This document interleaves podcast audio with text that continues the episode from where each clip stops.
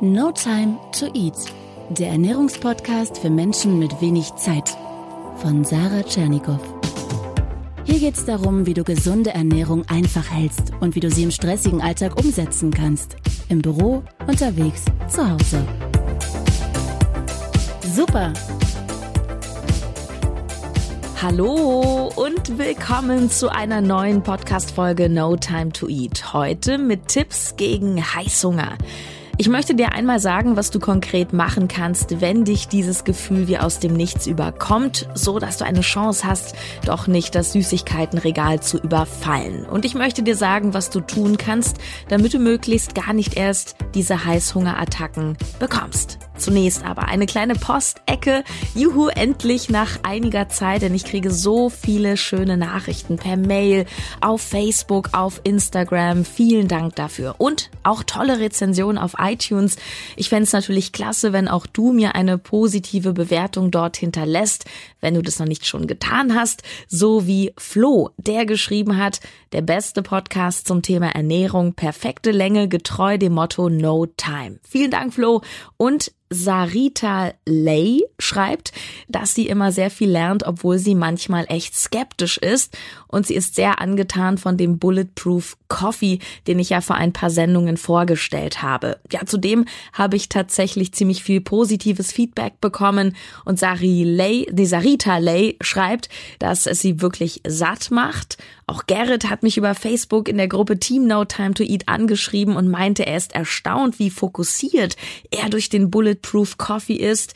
Ähm, es kam aber tatsächlich eine Diskussion auf ähm, von Sarita Lay. Äh, sie fragte, wie man es schaffen kann, dass die Hände nicht fettig werden. Also ich weiß nicht so richtig, was du da machst in der Küche, aber ich finde es sehr einfach. Also die Butter nehme ich mit einem Löffel aus der Packung in den Kaffee und das Kokosfett oder Öl, ja, das kriegst du natürlich am saubersten hin, wenn du es direkt aus einer Flasche gießt. Ich nehme da zur Dosierungshilfe einen Esslöffel. Das sollte doch eigentlich gehen. Okay. Und jetzt geht es an den Heißhunger und ah, ja, ich glaube, das kennen wir alle. Wenn uns dieses Gefühl so richtig übermannt, und wir an nichts anderes denken können als den Kühlschrank oder die Torte oder den Süßigkeitenautomaten oben im dritten Stock. Ich hatte das früher oft in meinen Nachtschichten beim Radio, dass ich zwischendurch mich gar nicht mehr so richtig auf die Arbeit konzentrieren konnte, weil ich regelrecht einen Zwang verspürte, mir eine Schokolade zu holen. Und das Ding bei Heißhunger ist ja, dass wir meistens nicht nach einem Stück aufhören können. Das wäre ja prima. Es ist wichtig, dass du zunächst verstehst, dass Heißhunger auf zwei Ebenen passiert oder passieren kann. Einmal auf der körperlichen, aber auch so auf der psychologischen Ebene. Bei der körperlichen Ebene ist es so, dass wir dieses Gefühl der Unterzuckerung haben. Wir kriegen zum Beispiel so unruhige Hände, werden nervös, fangen an zu schwitzen, es wird uns etwas flau im Magen oder wir werden so ein bisschen flatterig, ja, vom Kreislauf her. Wir brauchen ganz schnell und ganz dringend etwas zu essen, sonst haben wir das Gefühl, äh, sprichwörtlich vom Fleisch zu fallen. Und das passiert, wenn unser Blutzuckerspiegel sehr rasch abfällt. Immer wenn wir etwas essen, steigt unser Blutzuckerspiegel an und mit ihm das Hormon Insulin, das die Aufgabe hat, das Ganze wieder zu regulieren, den Blutzuckerspiegel abzusenken und die Energie, die wir aufgenommen haben, in die Zellen zu speisen. Also Blutzuckerschwankungen an sich sind ganz normal, aber wenn wir diese Unterzuckerung so plötzlich und so stark spüren, dann bedeutet das meistens, dass wir irgendwann vorher vielleicht so zwei Stunden zuvor einen extremen Zuckerüberschuss hatten. Zum Beispiel durch ein sehr süßes Frühstück, durch Kuchen, Naschen oder durch anderen sehr schnellen Zucker wie zum Beispiel Toast oder weiße Brötchen. Dann ist der rapide Abfall des Blutzuckerspiegels quasi vorprogrammiert.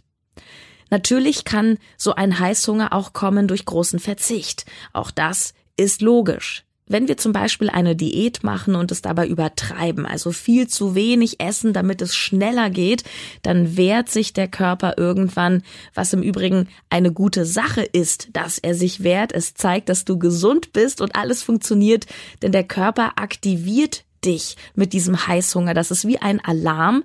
Er aktiviert, er zeigt dir, dass er dringend überleben möchte und doch jetzt bitte etwas essen sollst. Des Weiteren gibt es Untersuchungen, die zeigen, dass insbesondere Zucker, hör dir hier auch gerne nochmal die Folge 46 von vor zwei Wochen an, abhängig macht im Körper und zwar so wie Kokain. Tatsächlich.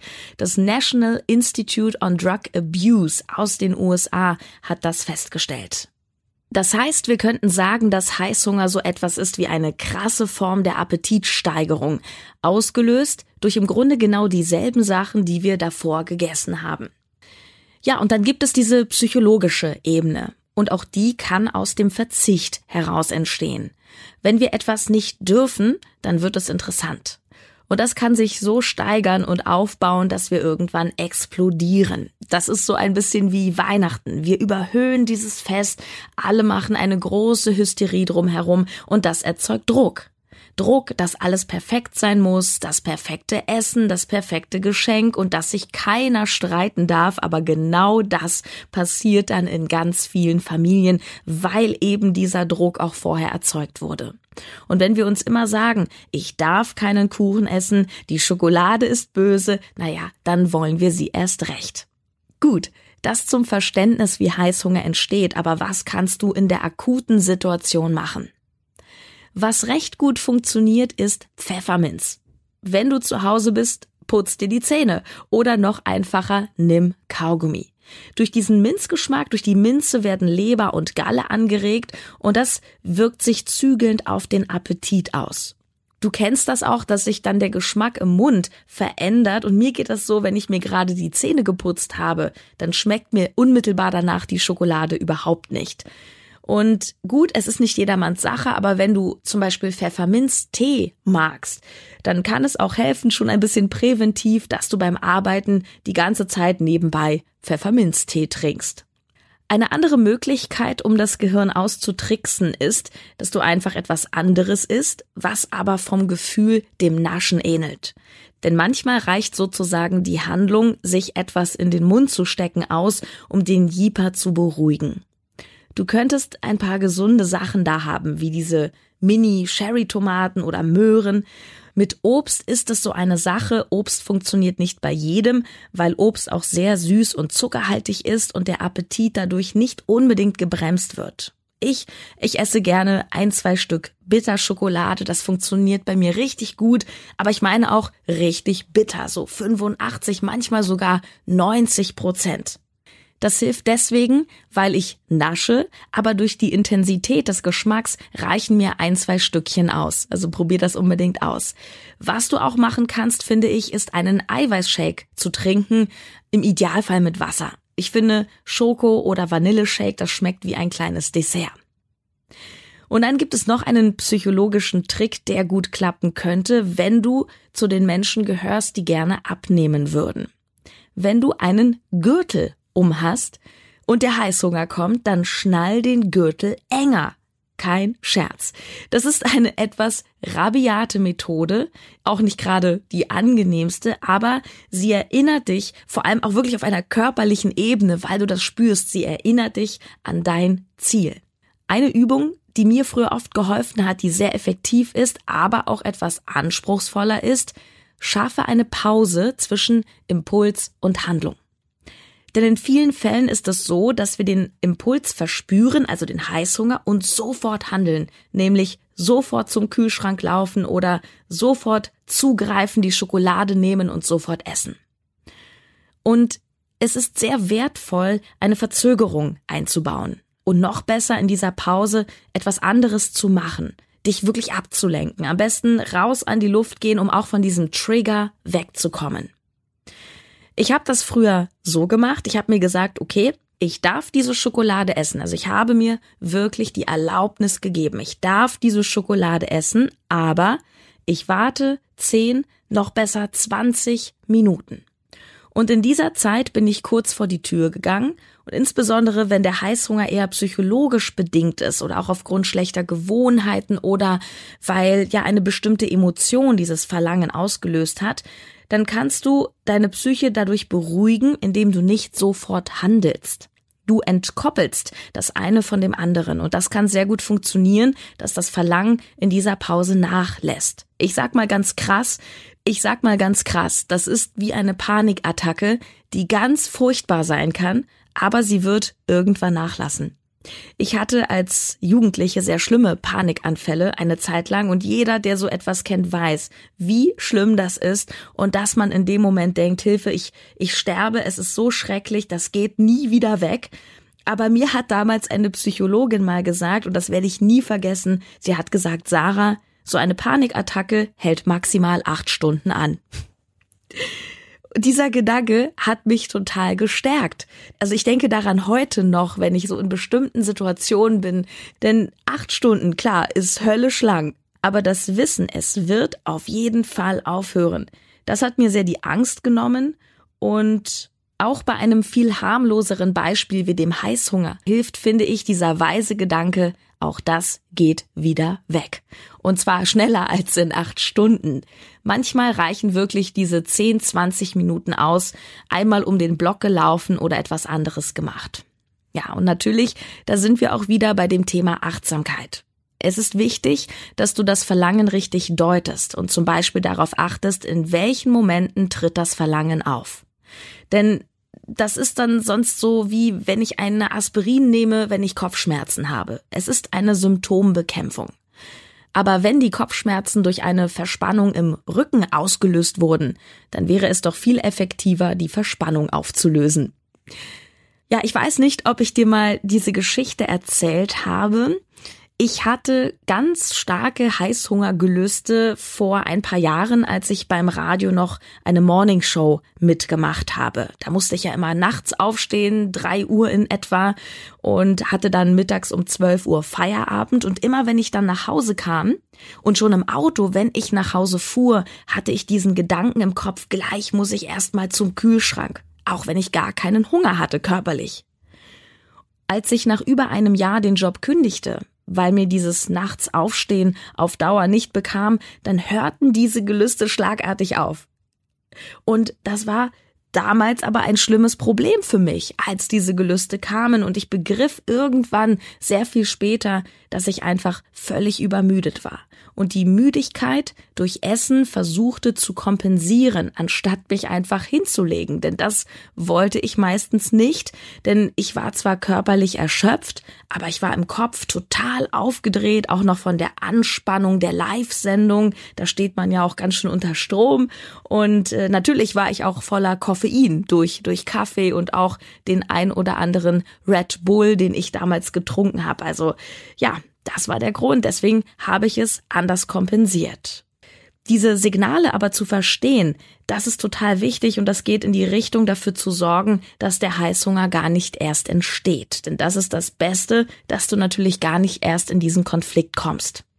Wie kannst du das erreichen, abgesehen von dieser psychologischen Ebene, die sehr wichtig ist? Auch auf der körperlichen Ebene kannst du arbeiten. Ich habe auf körperlicher Ebene gar keine Heißhungerattacken mehr, seitdem ich meine Ernährung umgestellt habe. Punkt eins: Erinnere dich nochmal an die Zuckerfolge.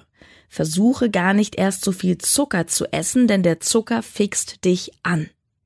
Und wenn du schon einfach Zucker wie Weißbrot, ein weißes Brötchen oder Marmelade oder sowas isst, dann kombiniere das am besten wenigstens mit Eiweiß und Fett. Denn dadurch wird das Ganze langsamer verdaut und dein Blutzuckerspiegel schnellt nicht so stark hoch. Überhaupt finde ich es fatal, immer das Fett weglassen zu wollen. Klar, du solltest nicht dreimal am Tag Camembert essen oder die fettige Salami, aber an sich ist Fett mehr als ein Geschmacksträger. Fett macht dich nämlich lange satt, kann dir dadurch auch beim Abnehmen helfen. Auch dazu habe ich ja schon mal eine Folge gemacht. Auf jeden Fall reduziert es immens die Gefahr einer Heißhungerattacke. Du kannst zum Beispiel gesunde Fette in dein Frühstück einbauen. Ich finde, das geht prima. Sei es, dass du allgemein eher deftig frühstückst. Zum Beispiel löffel ich oft eine halbe Avocado morgens aus, esse dazu beispielsweise Rührei mit Schinken oder du machst dir aufs Brot oder in deine Haferflocken, Schrägstrich in deinen Quark einen dicken Teelöffel Nussmus. Hast du schon mal probiert, ein Mandel- oder ein Erdnussmus statt der Butter oder Kräuterquark zu nehmen? Es ist himmlisch. Und auch als Verfeinerung im Müsli einfach nur wow. Du kannst dir natürlich auch so eine Handvoll Nüsse reinmachen, aber ich muss gestehen, ich liebe Nussmus. Ja, und an der Stelle muss ich den Kollegen vom Online-Shop Coro ein richtig dickes Lob aussprechen, denn die haben etwas entwickelt, sowas Leckeres habe ich wirklich schon lange nicht mehr gegessen. Ein Pistazienmus. Halt dich fest, ein Pistazienmus. Es sieht ein bisschen komisch aus, ich gebe es zu, so grün, aber das ist wirklich, ja, wie soll ich sagen, vergiss Nutella.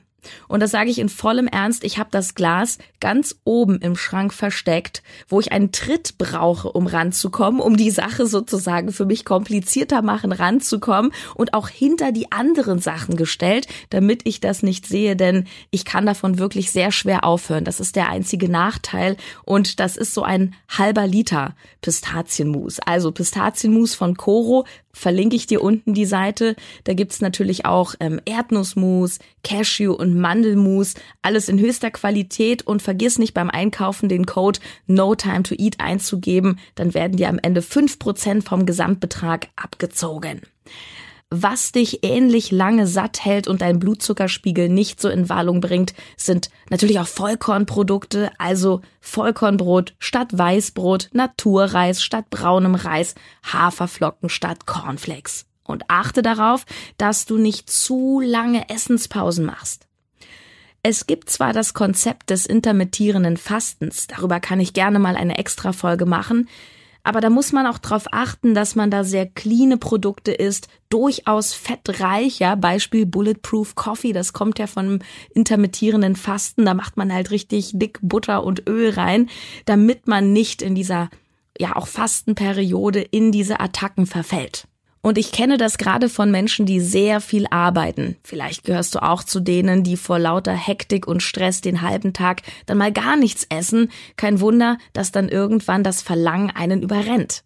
Und da mach es dir auch wieder einfach, habe einfach gesunde Snacks in der Tasche, auch wenn du den ganzen Tag am Rechner sitzt, stundenlang im Auto, auf einer Dienstreise. Es geht immer, immer, immer, dass du etwas Gemüse nascht, zwischendurch Möhren, Gurken, auch mal einen Naturjoghurt oder ganz klassisch einfach ein Brot. Ja, ein Brot dabei hast. Das geht auch schnell, ist schnell gemacht, kannst du auch am Abend davor machen, in den Kühlschrank legen, am nächsten Tag mitnehmen. Und so hast du etwas Einfaches, Wertvolles dabei, hast ein bisschen Energie und sorgst dafür, dass du nicht allzu sehr in den Mangel kommst. So, wow, das war viel Stoff heute. Ich gebe dir eine kurze Zusammenfassung. Heißhunger findet auf zwei Ebenen statt. Einmal auf der körperlichen, das Gefühl der Unterzuckerung, wenn uns so ganz flatterig und flau wird. Das passiert, wenn der Blutzuckerspiegel ganz stark sinkt, als Konsequenz daraus, dass er vorher sehr weit oben war oder durch langen und zu krassen Verzicht, zum Beispiel bei Crash-Diäten. Dann gibt es noch die psychologische Ebene, zum Beispiel wenn wir uns immer Dinge verbieten, dann werden sie interessanter. Oder wir kompensieren Emotionen durch Süßigkeiten, zum Beispiel wenn wir Stress haben oder angespannt sind. Was kannst du konkret tun? Probier's mal mit Pfefferminz in Form von Kaugummi oder Zähneputzen. Oder nasche etwas Gesünderes, um dein Gehirn auszutricksen. Probier's mit Snackgemüse, einem Eiweißshake mit zum Beispiel Schokogeschmack oder nimm ganz starke Bitterschokolade. Andere Möglichkeit, schnalle deinen Gürtel enger, ja wirklich, und erinnere dich somit körperlich an dein Ziel. Du möchtest weniger naschen, du möchtest abnehmen. Außerdem versuche eine kurze Pause zu schaffen zwischen dem Impuls und der Handlung, indem du dir sagst, ich darf das essen, aber ich esse es später, in 10 oder 20 Minuten. Schaffe Raum, indem du etwas anderes machst, zum Beispiel spazieren gehst, denn oft beruhigen wir uns dann wieder. Und lerne die Signale richtig zu deuten. So wie bei mir damals, als durch Frühschichten beim Radio diese chronische Übermüdung den Drang auslöste. Schau hin, was ist los bei dir? Welche Situationen, welche Emotionen machen, dass du so massiv naschen möchtest. Das Ziel sollte es nämlich sein, dass du Heißhungerattacken vermeidest. Und auf körperlicher Ebene kannst du dem vorbeugen, indem du allgemein den Zucker reduzierst, vor allem morgens nicht schon so viel Zucker isst. Und wenn du es tust, kombiniere das unbedingt mit Eiweiß und gesunden Fetten. Überhaupt trau dich auch ein bisschen gutes Fett einzubauen in deiner Ernährung. Fett immer wegzulassen ist fatal, denn Fett hält dich lange satt und lässt deinen Blutzuckerspiegel im, ja, im Normalmaß. Probier da durchaus mal Nussmus aus, morgens im Quark, im Müsli oder auch auf dem Brot. Echter Geheimtipp, das Pistazienmus von Coro ungelogen einer der besten Aufstriche, die ich jemals gegessen habe. Leider mit Suchtfaktor. Check im Handy nochmal den Link aus corodrogerie.de. Ja, und sorge dafür, dass du nicht zu lange Pausen lässt zwischen den Mahlzeiten. Gerade wenn du ein Arbeitstier bist, immer unterwegs bist, gefühlt von einem Termin zum nächsten hastest und zu nichts kommst, habe immer gesunde Snacks dabei. Das können Nüsse sein, Sherry-Tomaten oder, ja, ganz vergessen, mein Liebling, das hartgekochte Ei. Ja. Ich wünsche dir extrem viel Erfolg beim Umsetzen und übrigens kannst du gerne mitdiskutieren zur heutigen Folge in der Facebook-Gruppe im Team No Time to Eat oder auch unter dem Instagram-Post zur Folge. Ich freue mich da sehr über den Austausch. Weitere Infos auch zu mir findest du auf www.notimetoeat.de. Bis nächste Woche. Tschüss, deine Sarah.